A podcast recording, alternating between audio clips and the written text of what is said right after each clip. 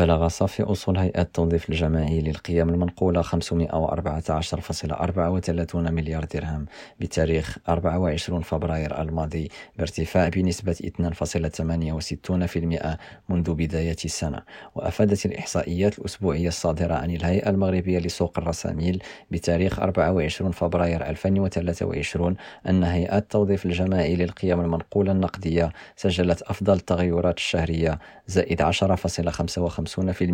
في حين سجلت هيئات التوظيف الجماعي للقيم المنقولة التعاقدية أقوى انخفاض ناقص 15.34%